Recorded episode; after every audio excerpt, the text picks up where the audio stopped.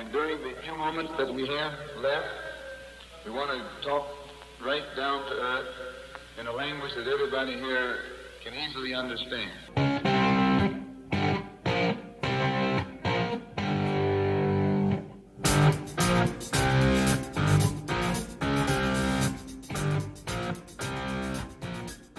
Hola, ¿qué tal? Bienvenidos a ¿Qué viene para el fin de semana? La sección de fútbol vertical en la que repasamos los seis mejores enfrentamientos de la actividad futbolística en este, valga la expresión, fin de semana. Así que sin más tiempo para perder, comenzamos con nuestra primera de seis elecciones. Y esta no puede ser otra que una elección de viernes, porque el primer partido de la fecha de la Serie A será el Juventus contra Napoli, la vecchia señora del calcio, segunda clasificada de la competición del país de la bota contra el vigente campeón, el Napoli de Walter Mazzarri, que llega como quinto lugar de la tabla de posiciones. 33 puntos para los Bianconeri y 24 unidades para el conjunto del sur de Italia. De hecho, este es el clásico enfrentamiento entre la zona norte y la zona sur, el equipo más poderoso de Italia y también por ende del norte contra la resistencia del sur. Pero más allá de aspectos históricos, vamos a conocer los tres motivos por los cuales recomendamos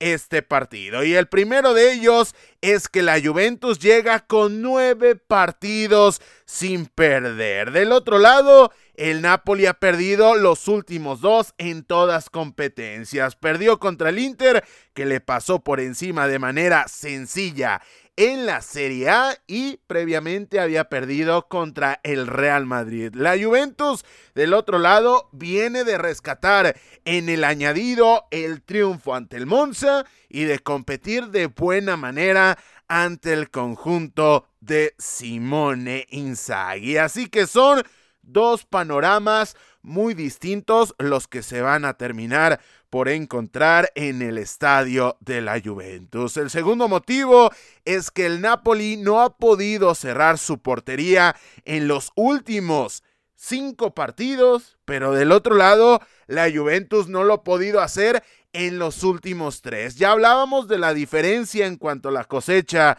de victorias, pero aquí llegan entre comillas, parejos porque la diferencia solamente es de dos partidos, lo que nos hace pensar de que más allá del estilo de Mazzarri y de Massimiliano Allegri podemos llegar a ver un espectáculo abierto o en el que por lo menos hay grandes probabilidades de ver anotaciones, aunque así como mencionamos que en el global de los últimos partidos llegan de esta manera, en el enfrentamiento directo, en los últimos seis enfrentamientos, la Juventus no ha podido cerrar el clean sheet ante Napoli. Algo que de manera en la forma competitiva de los dos equipos favorece a la vecchia señora cuando volteamos a ver solamente los enfrentamientos entre los dos clubes favorece sin lugar a dudas al cuadro de Walter Mazzarri. Y el último motivo es que en los últimos cuatro enfrentamientos, si necesitábamos acentuar el tema de cómo le ha costado enfrentar al Napoli a la Juve, en los últimos cuatro enfrentamientos, precisamente el club más poderoso de Italia no ha podido vencer a la resistencia del Vesubio y por ende, lo dicho, la resistencia del sur. Así que aquí lo tienen, primer enfrentamiento que recomendamos para este fin de semana, viernes por la tarde, por la noche, dependiendo de tu uso horario, Juventus contra Napoli.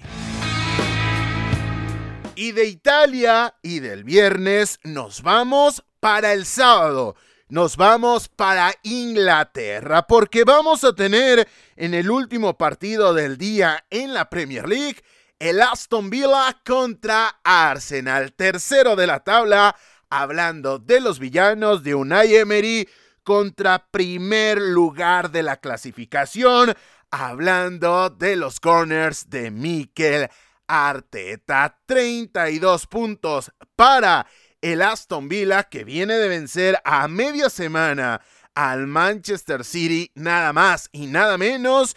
Y el Arsenal llega con 36 puntos y viene de rescatar el partido ante Luton Town. Aquí habrá quien me diga, Carlos Alberto Valdés, ¿de qué diablos estás hablando? Comparando el mérito de vencer a quien, para muchos, y para mí me incluyo más allá de su momento de forma, el mejor equipo en el 2023 a nivel mundial, y el otro viene de vencer a una de las plantillas más limitadas de esta competición inglesa. ¿Y por qué quiero asemejar o quiero resaltar los dos hechos? Porque primero, el Arsenal es el equipo de la Premier que en mejor forma viene. Se topó contra un Luton que tuvo un gran partido. Y aún así, a pesar de que el equipo de Mikel Arteta sufrió de errores en la portería de David Raya, cuando menos en dos anotaciones me parece que muy claro, de que compitiera de buena forma el conjunto de Rob Edwards que incomodara a los de Mikel Arteta y aún así el cuadro de los Gunners sumasen de tres puntos me parece tremendamente meritorio. Pero es que a su vez el Aston Villa junto con el Liverpool y el Bournemouth tiene la segunda mejor racha de la Premier League. Es decir, el Arsenal que llega con cuatro partidos ganados se va a enfrentar con el Aston Villa que comparte este momento de forma de los últimos cuatro duelos, la misma forma, la misma medición que el Liverpool y el Bournemouth. Es decir, tres victorias y un empate en los últimos cuatro duelos por la competición inglesa. Así que Dado esto y dado que también el vencer al Manchester City, faltará más, tiene un tremendo mérito, para mí estamos ante uno de los mejores enfrentamientos que nos puede regalar el fútbol inglés. Reitero, repito, esto lo menciona bastante, pero la realidad es que lo impredecible que es esta competición termina por ser extremadamente atractivo semana a semana. Puede ser Manchester City contra Liverpool, puede ser Newcastle contra Manchester United, Arsenal contra Manchester City, esta semana Aston Villa contra Arsenal. Es que la cantidad de sorpresas y la, la cantidad de momentos de forma, la cantidad de inercias que se pueden modificar de un instante a otro, teniendo entre medias una fecha doble en la Premier League es tremenda y valía la pena señalarlo. El segundo punto, el segundo justificante para mencionar este enfrentamiento como uno de los más interesantes para este fin de semana es que en todas competencias, hablando y siguiendo con este argumento de cómo vienen tendencias bastante interesantes desde las dos escuadras, en todas competencias, el Arsenal acumula seis partidos al hilo ganados. Y del otro lado, el Aston Villa tampoco se queda atrás. ¿Los rivales han sido distintos? Sí. ¿Por qué? Porque el Arsenal está en la Champions League. El conjunto del Aston Villa está en la UEFA Europa Conference League. Sin embargo, el Aston Villa de Unai Emery llega con seis partidos al hilo sin perder. El tercer punto es que el Arsenal ha vencido en los últimos cuatro enfrentamientos al Aston Villa, que ya hablábamos de cómo ha podido cambiar estas malas inercias en el acumulado general, porque esta versión del Aston Villa de Unai Emery, nada, absolutamente nada tiene que ver con la de Dean Smith, con la de Steven Gerrard y con la de los Otora entrenadores del conjunto de los villanos. Pero es un ingrediente interesante el que el Arsenal tenga tal dominio sobre el cuadro de Villa Park, que por cierto será el inmueble que le abrirá las puertas a este partido. Y por último, un plus, un añadido, el último ingrediente que hace este enfrentamiento por demás interesante es que será el duelo de Unai Emery contra Mikel Arteta, que por cierto, Unai Emery fue sustituido en el banquillo de los Gunners por el propio Mikel Arteta, lo que en resumen significa duelo en el banquillo de dos técnicos españoles y más concretamente dos técnicos de Guipúzcoa. Seguimos el sábado, pero después de viajar por el continente europeo, nos vamos hacia Norteamérica porque se enfrentarán el Columbus Crew contra Los Ángeles FC en la final de la MLS Cup. Para simplificarlo, la gran final de la Major League Soccer, en la cual, lo dicho, Columbus Crew, que terminó como tercero de la conferencia este de la MLS, enfrentará a quien terminó como tercero pero de la otra conferencia, en este caso de la oeste, Los Ángeles FC, que vienen de derrotar dos goles por cero al conjunto del Houston Dynamo, en la que para efectos prácticos es la semifinal de esta competición, pero del otro lado no podemos perder de vista que Columbus Crew, que sufrió, sí sufrió más, termina pasando al vencer 2 a 3 al conjunto de Cincinnati que tiene en sus filas a Luciano Acosta, que por cierto fue galardonado como el futbolista más valioso de esta competición. La competición en la que está Messi, en la que está Sergio Ramos, en la que está Carlos Vela, la cual tiene bastante, bastante calidad. Y habrá quien me diga, Messi llegó tarde. Sí, evidentemente Messi llegó tarde, pero el que en los próximos años se voltea a ver la primera campaña, la 2023, en la cual el astro argentino estuvo en la competición de Estados Unidos y Canadá, la Major League Soccer, y que el galardón para el futbolista más valioso del torneo sea para Luciano Acosta, al que no esté viviendo este momento de forma y tenga todos los antecedentes y todo el contexto y todos los matices de cuándo llega Messi, cuándo comienza a tener participación la forma de Messi que llega al MLS y también el hambre competitivo del futbolista argentino, cuando menos levantará una ceja al preguntarse por qué Luciano Acosta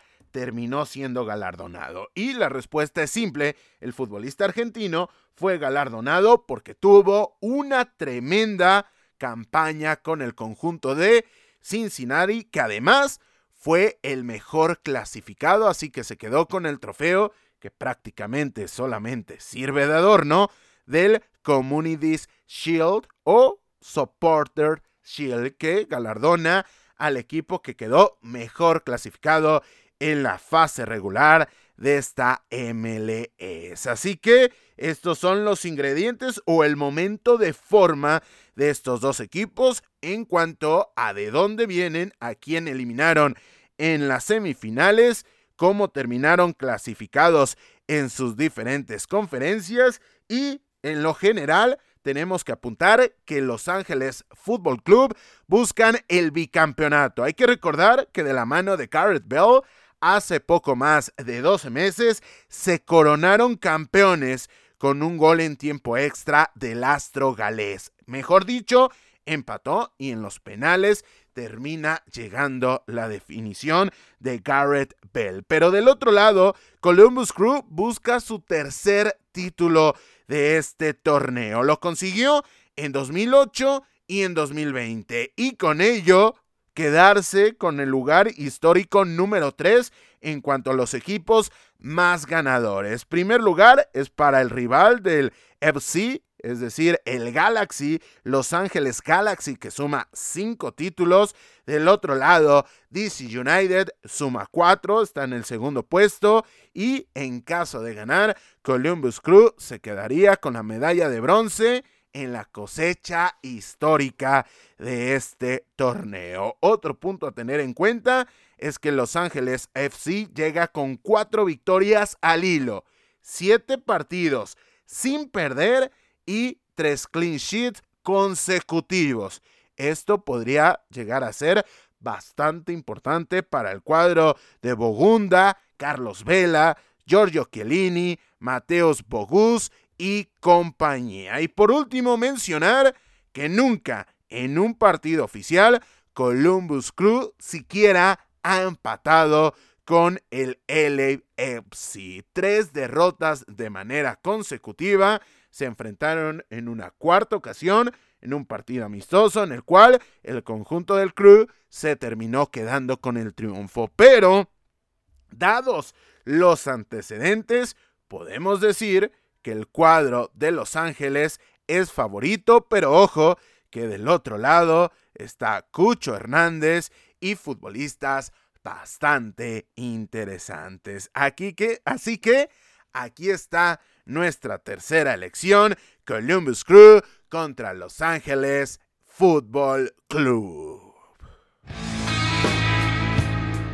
Nos vamos para el domingo, porque temprano en la Bundesliga tendremos el Stuttgart contra Bayer Leverkusen, tercero de la tabla, hablando de los rojiblancos de los locales en este partido, contra primero de la clasificación, hablando del cuadro de las aspirinas, que llegan en el primer puesto producto de sus 35 puntos conseguidos al momento. Del otro lado, el Stuttgart llega con 30 unidades. Y ojo, atención, que el sábado el Eintracht Frankfurt en casa, octavo de la tabla, estará recibiendo al Bayern Múnich 32 unidades con un partido menos el gigante de Baviera que además llega con esta posibilidad de que en caso de que gane al conjunto del Union Berlín podría empatar al cuadro de Xavi Alonso. Y esto es un tremendo condicionante porque ese resultado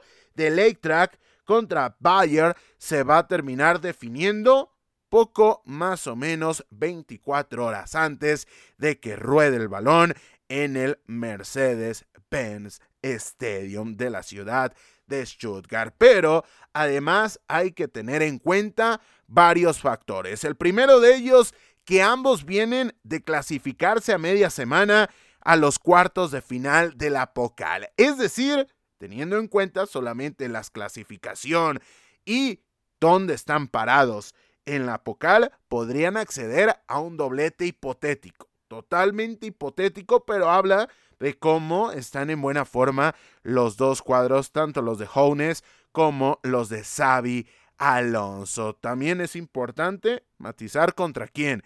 El Stuttgart le viene de ganar dos goles por cero al Borussia Dortmund. Y del otro lado, el Bayer Leverkusen le ganó tres goles por uno al Paderborn. Y si tenemos en cuenta que el Bayer Leverkusen, en este caso, para que no se termine confundiendo con el cuadro bávaro, el Bayer Leverkusen no pudo ganarle hace unos días en la Bundesliga al cuadro del Borussia Dortmund y que el Stuttgart sí le ganó y por marcador de dos goles por cero aquí tenemos un antecedente cuando menos interesante de cara al análisis previo de este partido. El siguiente punto es que en la Bundesliga Stuttgart llega con tres victorias al hilo. Desde que regresó Girassi, todo ha sido triunfo, todo ha sido victorias para el cuadro rojiblanco. Del otro lado, Bayer Leverkusen no ha perdido en lo que va de toda la campaña, no conoce lo que es la derrota. De hecho, junto con Bayern Múnich, son los dos únicos equipos invictos hasta el momento. Y viene apenas de su segundo empate en la liga federal alemana. El siguiente punto es que en enfrentamientos directos, Bayer Leverkusen tiene nueve partidos sin perder ante el Stuttgart y en esos nueve partidos siempre le ha hecho gol al cuadro de Stuttgart. Finalmente, si hace falta algún condimento más, algún argumento más, vamos a tener el enfrentamiento entre Segu Girassi y Víctor Boniface. Es decir, si quitamos de la conversación a Harry Kane, quizá los dos mejores artilleros en lo que va de la campaña en la liga alemana y esperemos que Luis Openda no escuche este comentario. Así que cuarta recomendación, Stuttgart contra Bayer Leverkusen. Regresamos a la Premier League porque posterior al enfrentamiento entre Stuttgart y Bayer Leverkusen vamos a tener el Tottenham Hotspur contra Newcastle United, quinto de la tabla contra séptimo clasificado en Inglaterra. Y en este caso, el Tottenham suma 27 puntos. Del otro lado, el cuadro de Eddie Howe suma 26 unidades. Es decir, se sacan dos puntos de diferencia, pero atención con lo apretada que está la tabla de la Premier League en esta zona. Dos lugares, solamente un punto los termina por separar. Y también es importante apuntar que ambos equipos vienen de perder este jueves. Tottenham perdió en casa 1 a 2 ante el West Ham United que le dio vuelta al marcador y el cuadro de los Magpies perdió en casa de los Toffees, en casa del Everton 3 a 0 en Goodison Park. Es decir, ninguno de los dos llega de las mejores sensaciones inmediatas. Y esto, en consecuencia, a que quizá el Tottenham va a enfrentar este domingo al equipo, al único conjunto que tiene más ausencias que el propio cuadro de los Sports. ¿Por qué? Porque ha perdido a futbolistas de la trascendencia de Harvey Barnes, del otro lado James Madison, Nick Pope también está lesionado. La realidad es que son muchas las ausencias de los dos costados, pero en cuanto cantidad, no sé si en cuanto importancia, pero seguramente sí en cantidad, el cuadro de los Magpies puede tener el para nada presumible cartelón de ser el equipo con más ausencias en este enfrentamiento. Otro punto a tener en cuenta es que el Tottenham, hablando de este momento de forma, y vaya, y vaya que hablamos bien del cuadro de Postecoglu la semana anterior en el episodio 14 de Fútbol Vertical, en este caso, el cuadro de los Spurs tiene cinco partidos sin ganar. Desde aquella noche de locura ante el Chelsea, todo, absolutamente todo lo que ha tocado el cuadro del norte de Londres ha terminado por ser o derrota en cuatro oportunidades o un empate, vaya que con mucho lustre, pero empate al fin ante el Manchester City. Siguiente punto,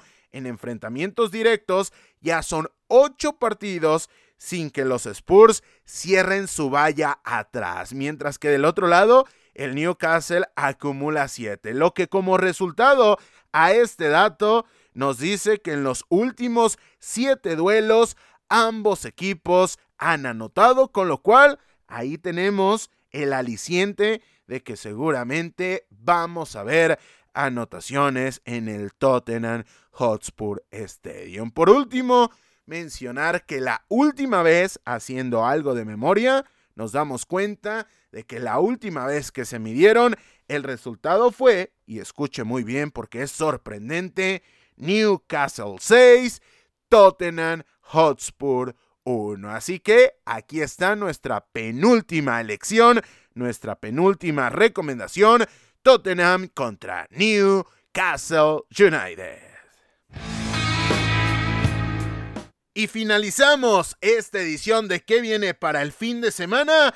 Hablando de nuestra última recomendación, que es el Fútbol Club Barcelona, tercero de la tabla de la liga, contra el segundo clasificado, en este caso el Girona Fútbol Club de Michel, que llega con 38 puntos a este partido y del otro lado, el cuadro de Xavi Hernández llega con 34 unidades. Es decir, diferencia de 4 puntos y de manera sorprendente para los que no estén al tanto de la liga EA Sports en este punto de la campaña, esa diferencia es favorable para el cuadro rojiblanco. Y aquí, como lo hicimos con el Bayern Múnich, en el enfrentamiento entre Stuttgart y Bayer Leverkusen, tenemos que voltear a ver todo el contexto, porque un día antes el Real Betis Balompié estará enfrentando al Real Madrid, séptimo de la tabla, hablando de los de Manuel Pellegrini, contra el primero clasificado, teniendo en cuenta que le ganó el enfrentamiento directo al cuadro de Michel, el Real Madrid, que lo dicho, llega empatado en puntos con el cuadro de Girona. Este partido se va a terminar definiendo poco más o menos 24 horas antes de que ruede el esférico en Montjuic, con lo cual es un tremendo aliciente el seguir de manera previa ese partido del Real Madrid para disfrutar con todos, coloquialmente lo podríamos decir, con todos los pelos de la burra en la mano, todos los argumentos y todas las consecuencias de lo que cierto resultado puede significar en este partido. Y en cuanto al momento de forma y el resto de argumentos de cara a este enfrentamiento, tenemos que mencionar que el Girona viene de eliminar el jueves al Orihuela en la Copa del Rey. Orihuela, equipo de segunda RFF, conjunto de cuarta división, que esto solamente sirva para matizar, pero no para denostar ningún tipo de triunfo, porque si no, que le pregunten al Cádiz que se quedó en el camino en esta misma ronda contra un conjunto de segunda RFF, pero que también sirva como antecedente para mencionar que Mitchell tuvo compromiso entre semana, Xavi Hernández no. Xavi Hernández ha tenido toda la semana para planear este partido y Girona solamente va a tener poco menos de tres días para preparar este enfrentamiento. El siguiente punto a tener en cuenta es que el Barcelona llega con cuatro partidos sin perder en todas competencias, lo cual ya sería en muchos de los casos suficiente para tener un momento de forma mejor que su rival, pero del otro lado, Girona llega con ocho partidos sin perder en todas competencias. Finalmente mencionar que en los últimos dos enfrentamientos en los de la temporada anterior solamente hubo un gol. Ya hablábamos de combinaciones que daban anotaciones. Ya hablábamos de partidos que prácticamente nos aseguraban goles. Pues en este caso, los antecedentes inmediatos nos hacen pensar que vamos a tener una paridad a la baja en cuanto a la cantidad de anotaciones que se podrán ver en el estadio Luis Compain. 0 a 0 en el Camp Nou la temporada anterior y 0 a 1 favorable para el Barça en casa del Girona. Así que aquí tienen nuestra última recomendación desde este que viene para el fin de semana. Barcelona contra Girona, derby catalán, por la punta, por la lucha, por la cima de la liga EA Sports. Con lo que lo tienen, esas son las seis recomendaciones de fútbol vertical para el fin de semana. Recuerda que todos estos resultados y muchos, pero muchos más serán reportados en nuestra cuenta de Twitter, ex como tú conozcas a esta red social para que te pases por allá y nos sigas para que no te pierdas ni un solo detalle de lo más importante del fútbol internacional. Twitter, ex arroba vertical fútbol. Con esto llegamos al final de este sexto episodio de ¿Qué viene para el fin de semana de Fútbol Vertical? Recuerda, suscríbete donde quiera que nos escuches para que te enteres de cuando esté disponible un nuevo episodio, porque ya lo estás viendo, esta temporada está repleta de actividad. Sin más por el momento y a nombre de todos los que hacemos posible la realización de este podcast, yo soy Carlos Alberto Valdés que te recuerda que no olvides disfrutar del balón porque el fútbol cada vez es más vertical.